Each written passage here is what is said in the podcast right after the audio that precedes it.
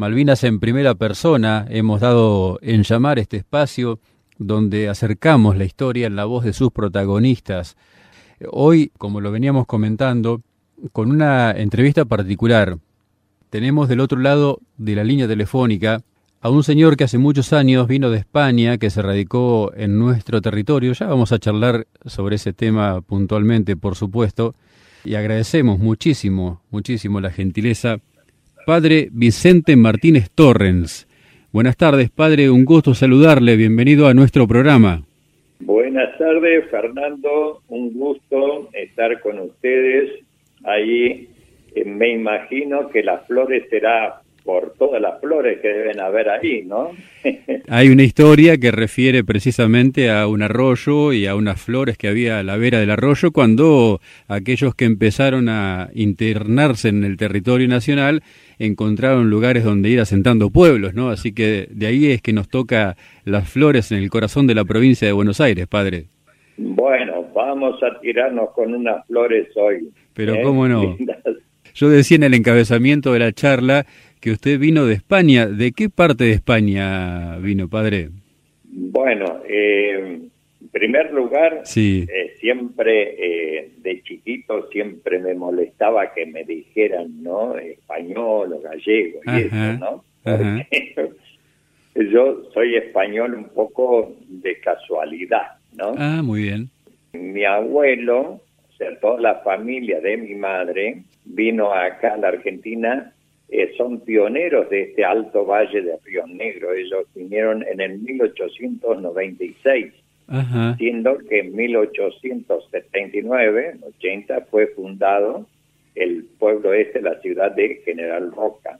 Correcto. Por el General Roca, ¿no? Sí, sí.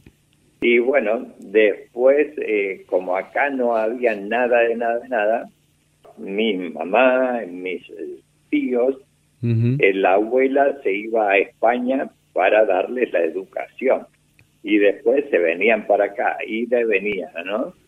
Y a mi mamá le, le tocó justo las dos guerras mundiales, ¿no? La primera allá y después la, la segunda, que fue cuando se casó, le agarró la segunda guerra mundial y, y quedaron allá Y no bien terminó, en el 48, yo con eh, ocho años, volvimos acá a la Argentina para reunirnos con toda la familia. Bien. Así que estoy desde el 48 acá, en, el Valle de Río Negro. Muy bien.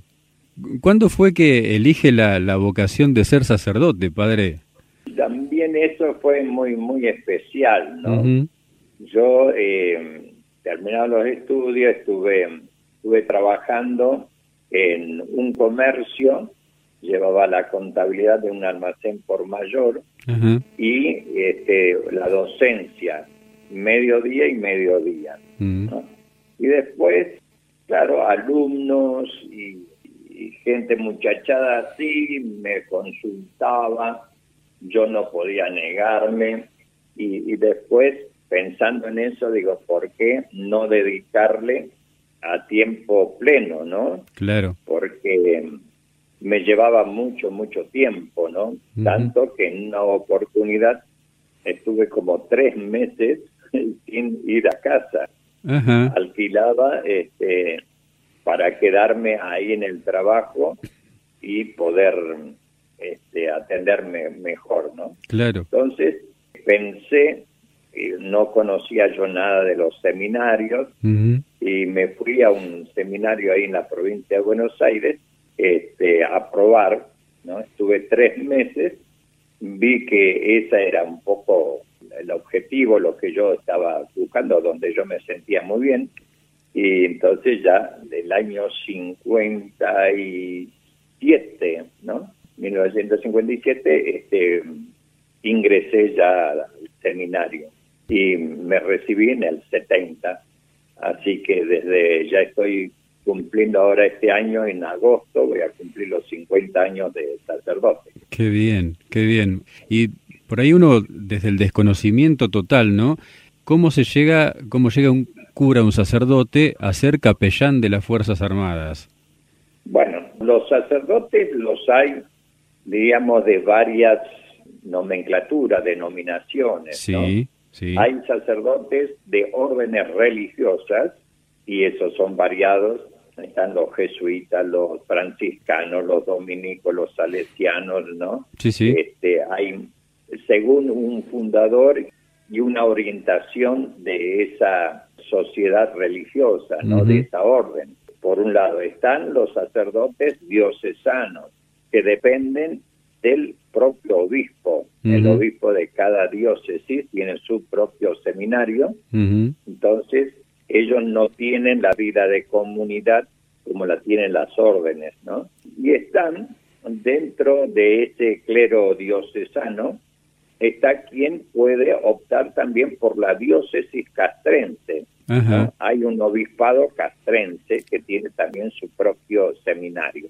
Entonces, los que se forman en eso salen como capellanes castrenses, ¿no? sacerdotes castrenses. Sí, sí. En mi caso, yo estaba en aquel entonces, eh, vivía en una comunidad religiosa en Comodoro Rivadavia, pero la trayectoria de mis años anteriores de formación, teología y eso, que lo hice en Córdoba, allá en Córdoba se me dio por la pastoral dentro de los cuarteles, ¿no? Con los soldados, que entonces se hacía de 20 años el servicio militar. Claro.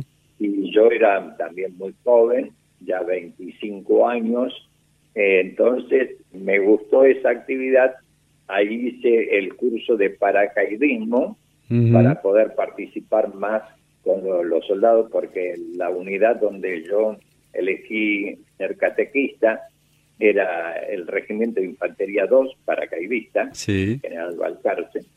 Así que quedé así unido, pero sin ser castrense, nada más. Y en el 82, el jefe del regimiento que se unió al grupo que retomó las islas, sí. era Seineldin, sí, sí. ese había sido, cuando yo hice el curso, el jefe de la compañía donde yo hice el servicio ahí, o sea, todo el curso.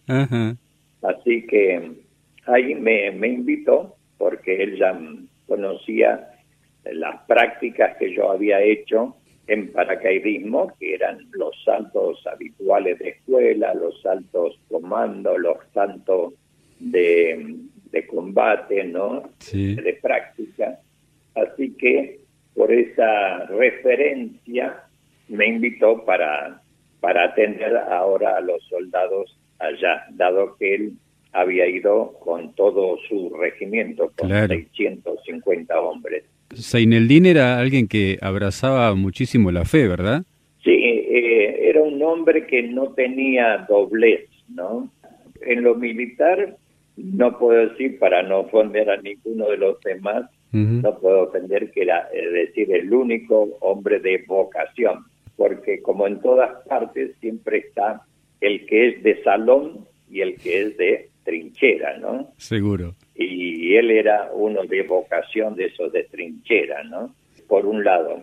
Después su ascendencia, estilo libanés, sí. son también gente que toma muy en serio las cosas, ¿no? Y él cuando descubre el catolicismo, el cristianismo, se entregó de cuerpo y alma, mm. tanto que, por ejemplo, mientras yo estuve allá en la compañía donde él era el jefe, el, grito de guerra era victoria o muerte, Cristo Rey, ¿no? Las dos cosas, ¿no? Victoria o muerte y Cristo Rey. Así que mostraba en él para nada, nunca ocultó ese, ese fervor y esa convicción de los valores cristianos, ¿no? Seguramente. ¿Qué día eh, se produce su arribo a las islas y un poco cuál es la labor, digamos, que, cumple habitualmente un capellán en el ejército y en todo caso, eh, o puntualmente, qué le tocó hacer en, allí en las islas, en Malvinas? Bueno, yo llegué al día siguiente, el día 3, porque el día 2 se me informa, me preparo, aparte yo tenía una visita muy importante que era el sucesor de Don Bosco, allí en, en Comodoro. Sí. Y después el día 3 ya este, rumbo a Malvinas. Y la primera actividad que se me encomendó fue preparar, era la Semana Santa. Claro. Así que tuvimos que hacer todas las ceremonias, la hicimos allá con el día jueves santo, día de institución de la Eucaristía, hicimos primeras comuniones con la gente que ya se venía preparando en los cuarteles, y después, bueno, el Viernes Santo hicimos hasta los Via Cruz y todo, y Domingo de Pascua, que se hizo la consagración de las islas este, a la Virgen. En principio fue eso. Después la actividad de un capellán. El capellán es un confidente, un consultor de los jefes de las unidades. Después, en la parte religiosa, eh, todo el requerimiento de, misas, de sacramentos, y eso está a disposición. Y respecto a la tropa, tiene que levantar la moral, tener siempre una moral alta, ser un poco, diríamos así, muy familiarmente el papá, ¿no? Y yo en ese entonces podía ser papá de los soldados porque ellos tenían 18 años y yo ya tenía 42. Entonces, este, los más que duplicaba. Y después ahí es sostenerlos a ellos, mantener la moral, eh, atender posteriormente a los heridos claro. y, la, y la triste pero necesaria tarea también de sepultarlos, a los fallecidos. Sí, sí. Así que todo eso fue mi actividad, ¿no? Permanente en las islas. El mes de abril todo de euforia, todo de alegría por lo recuperado y en la forma como se había hecho, impecable, conforme a lo establecido, que nosotros, como dejé al general Bussel, que almirante, que nosotros íbamos a ir a una isla donde íbamos a encontrar a civiles que estaban eran extranjeros pero en suelo argentino, por lo tanto había que respetarlos, no había que violar ni domicilio ni personas, cuidar de sus bienes, sus personas y sobre todo no derramar una sola gota de sangre de estos de los civiles, ¿no? Correcto. No protegerlos en base a la Constitución que nos manda que Argentina recibe a todos los hombres de buena voluntad que quieran habitar en ellos. Y ellos los contábamos entre esos extranjeros que estaban en tierra argentina y por lo tanto teníamos que garantizarles eh, una vida tranquila, ¿no? Dentro de lo que es una guerra, ¿no? Seguro. Que al principio, es bueno destacarlo, no se puede hacer una guerra, sino a desalojar unas autoridades ilegítimas, porque eran eh, autoridades que habían usurpado ese territorio allá en el 1833. Llevábamos casi 150 años y eso era, lo que había que prever, ¿no? Que esas autoridades no quedaran 150 años para no avalar el dominio, ¿no? La posesión ilegal, ¿no? Tal cual, tal cual. Padre, ¿era el único sacerdote o había más religiosos allí en las islas? Todo la em, primera mitad de abril estuve solo. Sí. Después, ya cuando llegaron todos esos refuerzos, las unidades para la defensa, dado que se había recibido la, la noticia que Inglaterra se venía con la OTAN 120 barcos desde la OTAN con los submarinos y toda esa cosa del armamento nuclear. Había que hacer ya no el desalojo, sino la defensa ahora de las islas. Mm. Entonces llegaron a, ahí puesto en, la isla 14 mil soldados. Entonces mi trabajo ya para 14 mil y que no los podía juntar, sino que ellos estaban en distintos lugares de defensa que se habían armado, como la península del aeropuerto, Puerto Enriqueta, Modurú, Darwin, Green, Bahía Fox, Howard, los montes ahí, gente de dos hermanas, bueno, todo eso, y yo tenía que desplazarme. Estaba ya, llegué a rezar hasta ocho misas por día, ¿no? Claro. Moviéndome en todos esos lugares Entonces ya ahí le hablé al, al obispo castrense, justamente, que había cambiado en esos días, el Monseñor Medina, antes estaba Monseñor Victorio Bonamín, entonces le pedí refuerzos y los mandó, así que terminamos ya no girando tanto por la, justamente también por los ataques, de los misiles y todas las armas que se fueron implementando, que eh, quedamos así a cada uno en una zona y nos dividimos, éramos 14. Así que la atención del soldado estuvo muy bien hecha en todos los frentes de, batalla. ¿Qué sintió cuando llegó a las islas? por esa cuestión de ser argentino y pisar ese territorio tan caro a nuestros sentimientos y, más aún eh, en su caso desde la fe, ¿qué, ¿qué, fue lo que sintió, padre? Sí, mira, eh, fueron muy, muy variados, ¿no? Porque yo Malvina la tenía muy, muy metida desde, desde la primaria. Claro. En cuarto grado, cuando hicimos la promesa de la bandera, ¿no? Desde ahí, y en esos años se hablaba mucho, mucho de Malvinas. Pero, claro, eh, teóricamente y como chico, yo me imaginaba las Malvinas como un islote, unos peñascos dentro del Atlántico, ¿no? Una cosa muy chiquita. Sí. Cuando la sobrevolé para aterrizar después en Puerto Argentino, que entonces se llamaba Puerto Rivero, fue el primer nombre que se le dio, después se cambió. ¿no? por Puerto Argentino. Sí. Entonces vi que eh, eran 11.718 kilómetros cuadrados. Claro. Y en segundo lugar, que no era un islote, sino que era un archipiélago mm. de 200 islas, ¿no? Sí, sí. Nosotros estamos acostumbrados a ver las dos grandes, la Soledad y la Gran Malvina, mm. pero entre los islotes que la rodean y forman unos 200 islas. Entonces, eso me cambió totalmente y yo dije, wow, ¿no? Qué, qué barbaridad. Y lo segundo fue ese momento donde se abre la puerta, la escotilla del, del avión. yo fui en, el, en un avión que Hércules que pusieron a mi disposición.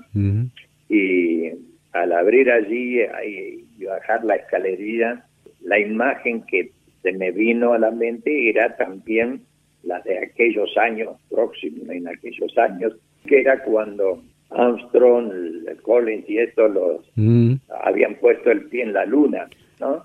Claro. Yo me sentía así como poner el pie en la luna, qué cosa tan importante, ¿no?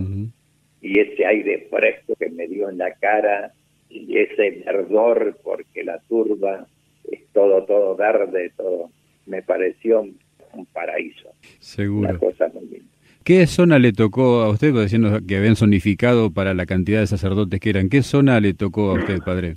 Bueno, sí, como te dije al principio, tenía toda la jurisdicción y estuve en todo. Acompañé a los soldados hasta tomar posición, me quedaba un día ahí animándolos, contándole un poco los pormenores, porque los fueron llegando después del día 12, 13 de abril en adelante, ¿no? este, entonces les contaba el desembarco, los primeros días, la primera Semana Santa, eh, la consagración de las islas, le distribuíamos los rosarios, quedaba rezando con ellos el rosario, etcétera, ¿no? Eh, eso en, en, principio. Después, cuando ya eh, cada uno buscó su su lugar, a mí me tocó evidentemente la zona que iba a ser más atacada, decíamos, ¿no? Que era el aeropuerto, porque el aeropuerto era para nosotros lo que un portaaviones, claro. porque era el lugar de llegada y salida de los aviones. Sí, sí. No había otra pista.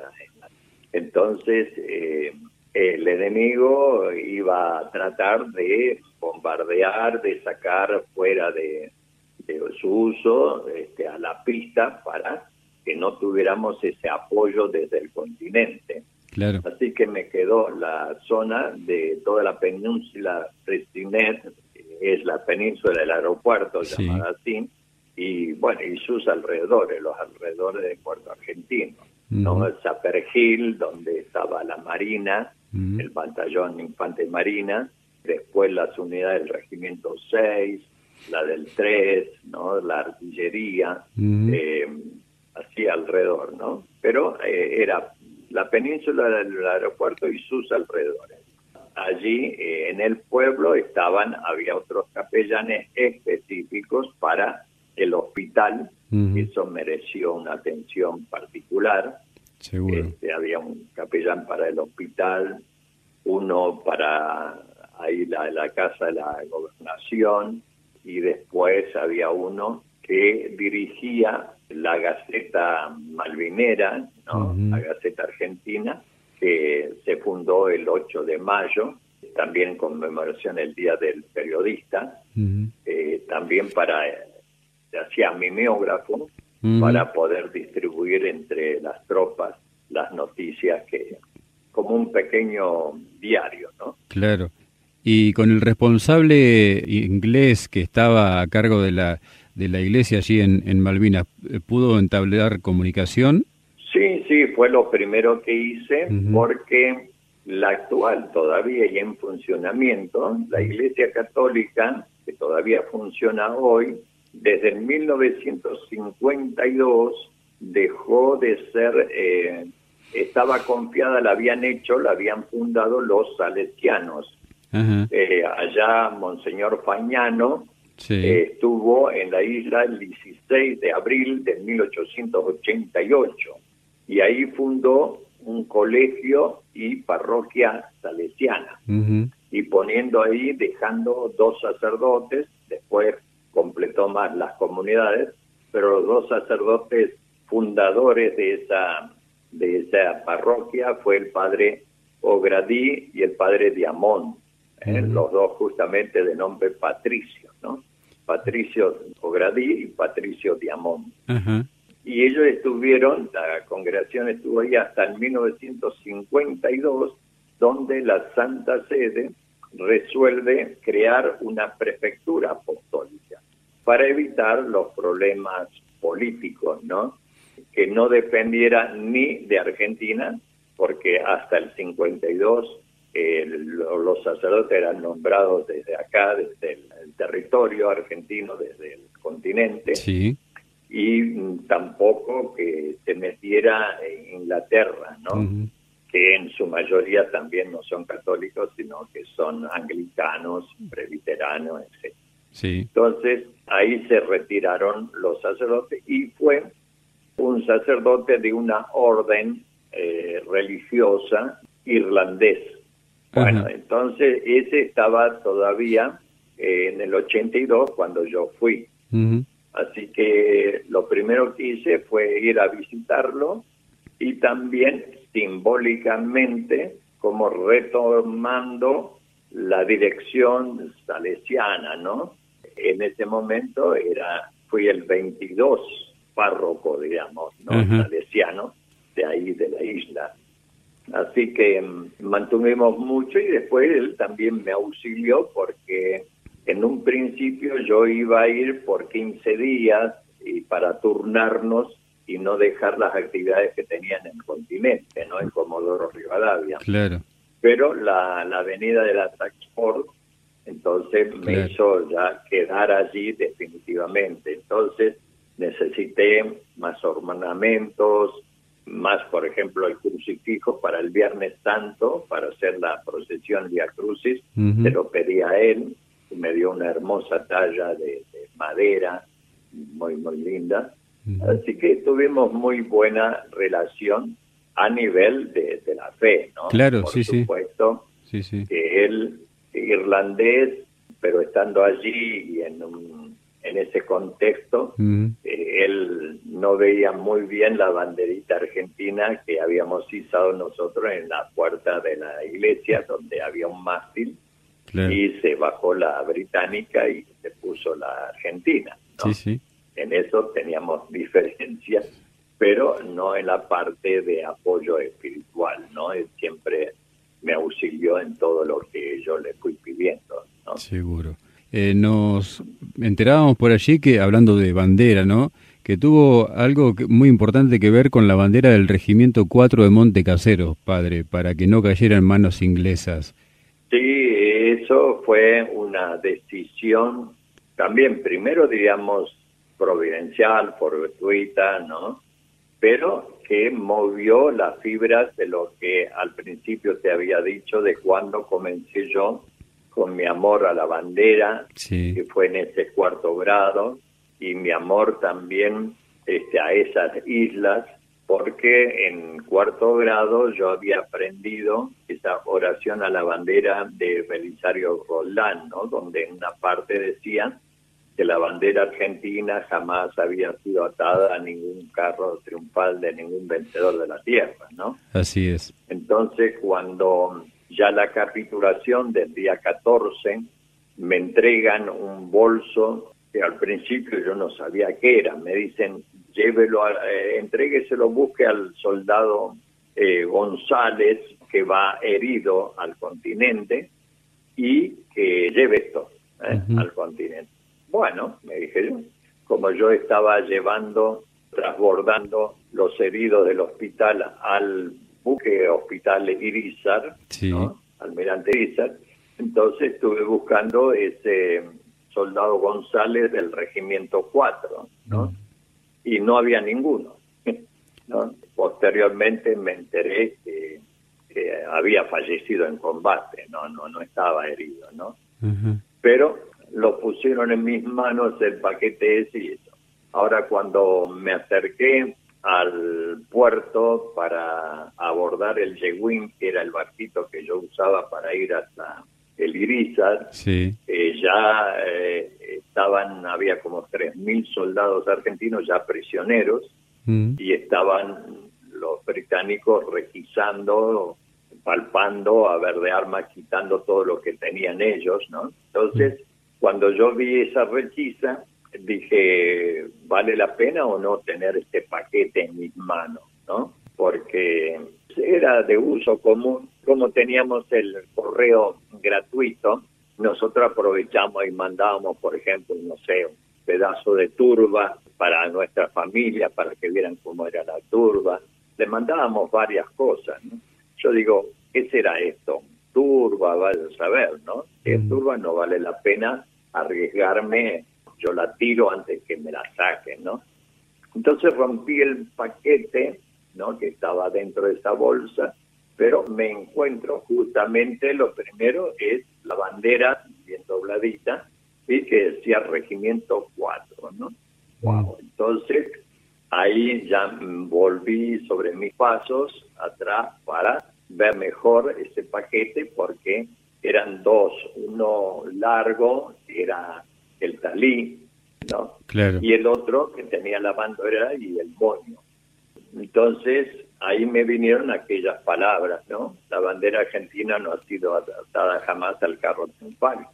Entonces, no me la podían sacar, y menos de mis manos, que cayera en manos de mis amigos. Mm.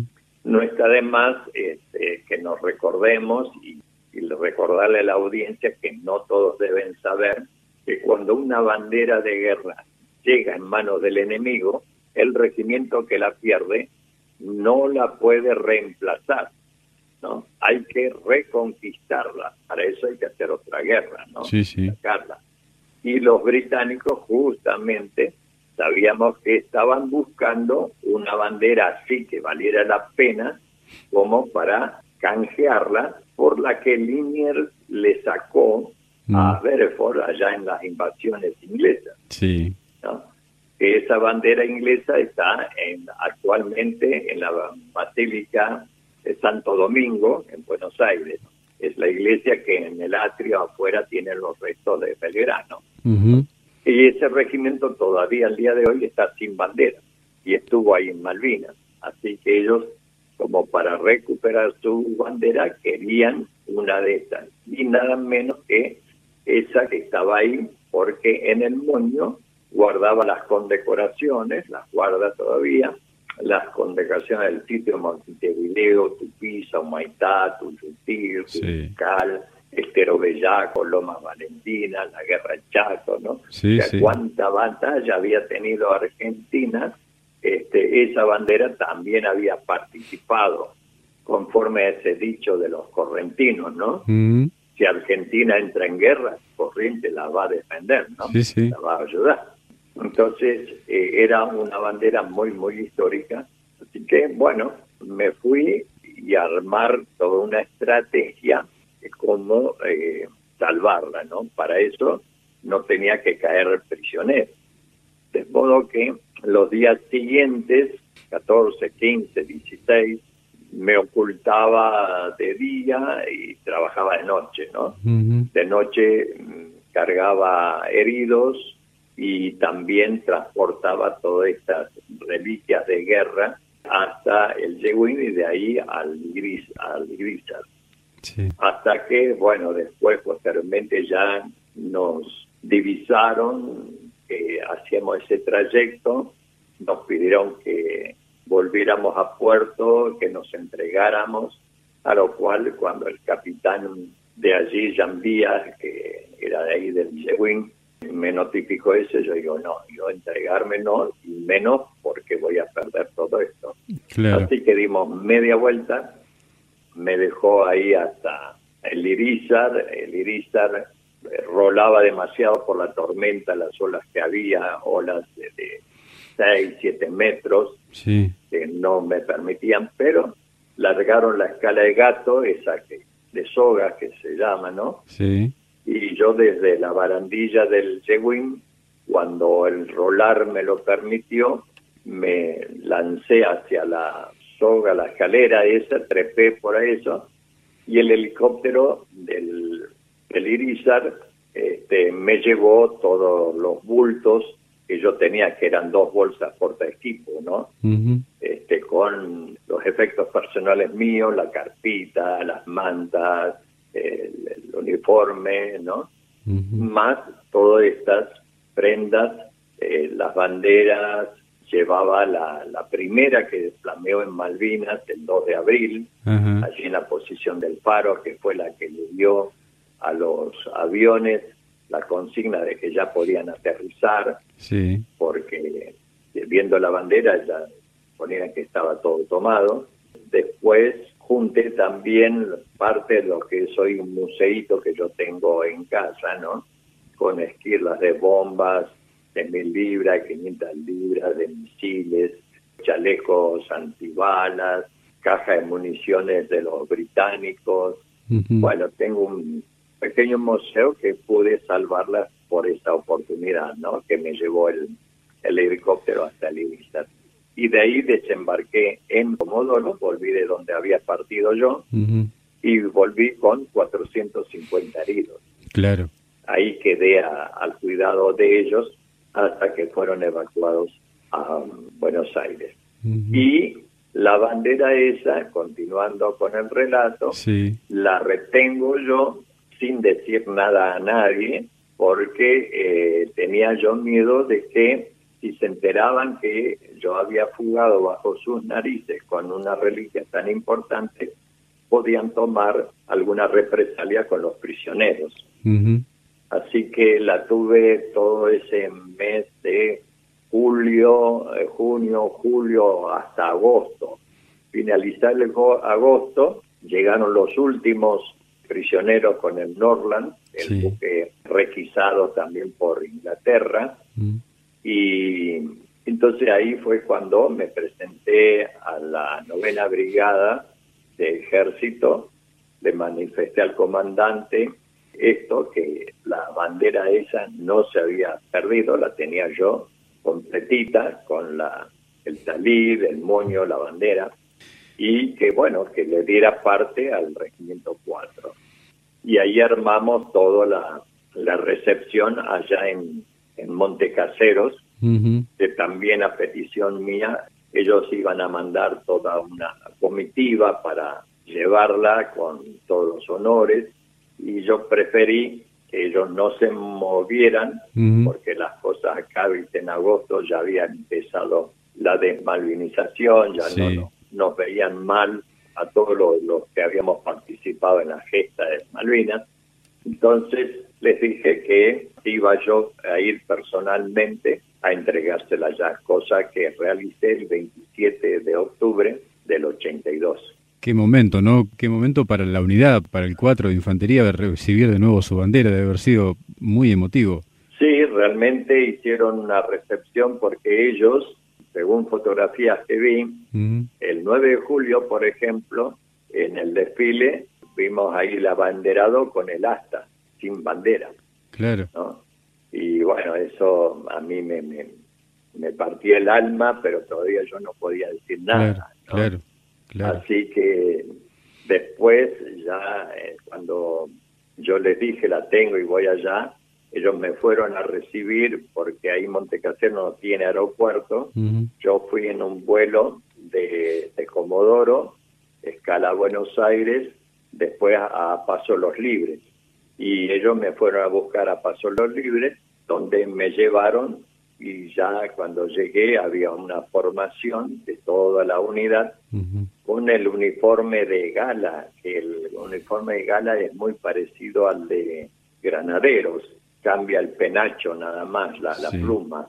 Así que era también una vista espectacular, una ceremonia muy, muy hermosa y yo la llevé en un cofre especial que le había hecho yo para dejarle la bandera y después lo único que les pedí a ellos es que me dieran el cofre para tenerlo también como reliquia, como recuerdo decir, este cofre cobijó, guardó por este tiempo esta bandera tan querida, tan de tanta historia. Seguro. Así que fue una cosa. Y después como también me rodearon de agasajos, de cosas que me llenaron a mí de emociones porque me llevaron por todos los lugares donde esa bandera había combatido, ¿no? inclusive uruguayana, ¿no? en la parte de Brasil. Así que también ese gusto me lo di, ¿no? estando ahí la, en la inauguración del Arco del Triunfo que se hizo en Yapeyú. Yapeyú, ahí en la tierra de San Martín, próxima a, la, a los restos, lo que queda de la casa de San Martín, sí. hay un arco de triunfo trunco, ¿no? Que le falta un pedazo, porque ese pedazo, según la, la idea del arquitecto, se recompletará el día que las islas sean recuperadas definitivamente, ¿no? Mientras tanto queda un arco de triunfo trunco y bueno, eso también fue una ceremonia muy, muy linda. Padre, yo le quiero agradecer muchísimo, muchísimo por estos minutos que ha dispensado para nuestro programa, por contarnos su historia, por traernos esta, estas emociones tan, tan fuertes y tan sentidas para todos los argentinos. No se quede con las ganas de decir nada, si le quedó algo por contar, si por ahí tiene en la mente no me pregunta tal cosa y me gustaría decirla, el micrófono íntegramente a su disposición estoy muy contento cómo se está revirtiendo esos 20 años de desmalvinización. Eh, ya el tema Malvinas se está reavivando, no solo en estos días, ¿no? que el 14 fue el alto el fuego, sí, sí. y entonces alrededor de él siempre uno sale en los sentimientos nuestros de los que fuimos allá, de los veteranos, y también del pueblo se está, está entrando. Se están escribiendo muchos libros al respecto, ¿no? Sí, sí. Pero yo diría nada más que primero en la parte mía como sacerdote me quedé eh, en la experiencia más grande que tuve en mi vida, ¿no? Y muy orgulloso de haber sido un párroco tan privilegiado porque creo que pocos sacerdotes pueden decir, yo tuve bajo mi jurisdicción, bajo mi cuidado, a 14 mil jóvenes entre 18 y 25 años, tomando los cabos, sí, primeros, ¿no? Todos subtenientes, que, los había de 19, 21 años. Sí, claro. Así que eso fue una experiencia que me ha marcado la vida como cualquier guerrilla, cualquier veterano, entre un antes y un después, ¿no? Y lo segundo, lo que sí, tenemos que rescatar la historia de Malvinas, no se va a completar por más libros que hagan, hasta que los 14.000 eh, participantes allí, o dijéramos con los que están en los barcos, ahora son unos 22.000 por ahí, cada uno no exprese lo suyo, porque la guerra en Malvinas cada soldado la puede expresar desde su propio pozo de zorro, de acuerdo a su vivencia. Sí. Pero a, a cinco kilómetros era distinta. Sí. ¿no? Cada uno la, la sufrió a su manera desde su pozo, por eso hay tantas versiones distintas. ¿no? Yo la ventaja que tengo es que yo como me moví por todos lados, tenía una idea más precisa del, del conjunto.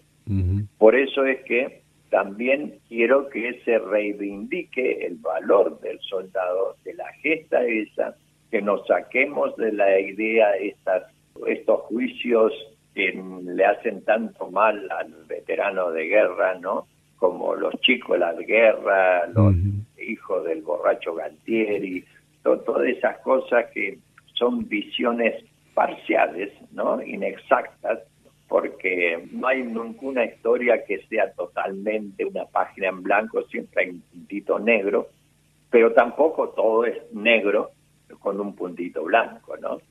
Nosotros tenemos héroes y hay héroes que ya ocupan una página, por ejemplo, ¿no? el teniente Esteves, por ejemplo, Yaquino, por ejemplo, en, a ver, Fuerza Aérea Falconier, con su Learjet, por ejemplo, Acosta en Gendarmería, el río Iguazú en Prefectura, con López y Sabailbaso, ¿no? Bueno, eso, pero también el propio soldado, ¿no? El soldado común, sobre todo los últimos, los últimos, de los últimos días del 14 de junio, por ahí los alrededores, los que han hecho la defensa de la isla y han luchado cuerpo a cuerpo, a bayoneta, calada. Entonces ahí hay muchísimos nombres, pero yo te puedo mencionar nada más que algunos así. Por ejemplo, el soldado Galarza, José Luis Galarza, que lo atacaron ahí un soldado de, la Guardia Escocesa, del segundo batallón de Guardia Escocesa, y lo mató a bayonetazo. Y, este era un dragoneante, soldado dragoneante. Su jefe, Saturnino Castillo, un suboficial infante marina, sale a defenderlo, sale del pozo para ir a defenderlo y también lo ultiman de, de un tiro. Entonces, como ahí la solidaridad en lo bueno y en, ¿no? este, sale y hay inmolación. También tenemos, por ejemplo, otros como el soldado Gramisi, Gramisi Donato. Este formaba parte con Sergio Delgado en el pozo y le tiraron una granada adentro del pozo y la peor parte fue para este, para Sergio Delgado, que estaba ubicado del lado donde estalló la granada. Y Delgado, viéndose mal y que habían sido detectados, entonces le dice a Donato, a Gramisi, que se vaya, que lo deje, que él se salve. Y él le dice, no, yo te voy a cuidar hasta lo último, hasta lo que sea, ¿no? Vamos a correr vivo juntos. Y bueno, cuando llegan allí los británicos, los descubren ahí, cuando como ven que viene con la batalloneta calada, ¿no? Gramisi se tira sobre Delgado para cubrirlo y el otro lo ensarta a, a Gramsci, ¿no? O sea, Gramsci que se ofrece, ¿no? Por proteger al compañero, da la vida, mientras que el otro, Sergio Delgado, sobrevivió. O sea que esta eh, anécdota puede ser este, ratificada por el propio soldado que todavía vive, ¿no? Seguro. Entonces, estas cosas son las que tenemos que rescatar. Hubo un heroísmo, una entrega, una fraternidad, un protegerse uno al otro, que es lo que hasta hoy día nos está uniendo a todo el país. Si hay una causa que es nacional y nos une a nosotros es Malvinas. Sin dudas. Y yo he tenido la suerte de poder ya recorrer todas las provincias visitando entonces a estos compañeros de, de, Pozo de Zorro, de Trinchera, y seguimos unidos muchísimo por eh, Facebook, ¿no? por WhatsApp y después conferencia cuando pasan por ahí. Siempre dice, voy a pasar por acá, te voy a visitar. bueno, las casas nuestras están abiertas a todos los excombatientes, ¿no? compañeros de trinchera. Seguro. Así que sería esto, ¿no? Un saludo entonces, si hay algún por ahí veterano en la zona, ¿eh? lo, lo abrazo y lo bendigo y bendigo todas sus familias y a ustedes que están difundiendo estas páginas de, de la historia reciente de nuestra patria. Y contada por sus protagonistas, que es lo importante, no eh, haciendo uso de un dicho popular, no hablar por boca de ganso, sino que la cuenten los que la vivieron totalmente, por eso por eso el llamado a usted, padre. Yo te agradezco mucho, Fernando, y la alegría de, de poder llegar hasta esa porción. Yo ahí las la flores siempre la, la, paso de largo cuando voy a Buenos Aires, ¿no? este, siempre tenemos una, una parada ahí, el colectivo desde el sur siempre para ahí en las flores, ¿no? Claro. Así que la próxima vez que paso por ahí eh, ya me sonará a distinto, ¿no? Porque digo, bueno, he saludado a toda esta gente, ¿no? En ese parador también donde, donde paran los colectivos del sur. Así que un abrazo a todos ustedes. ¿eh?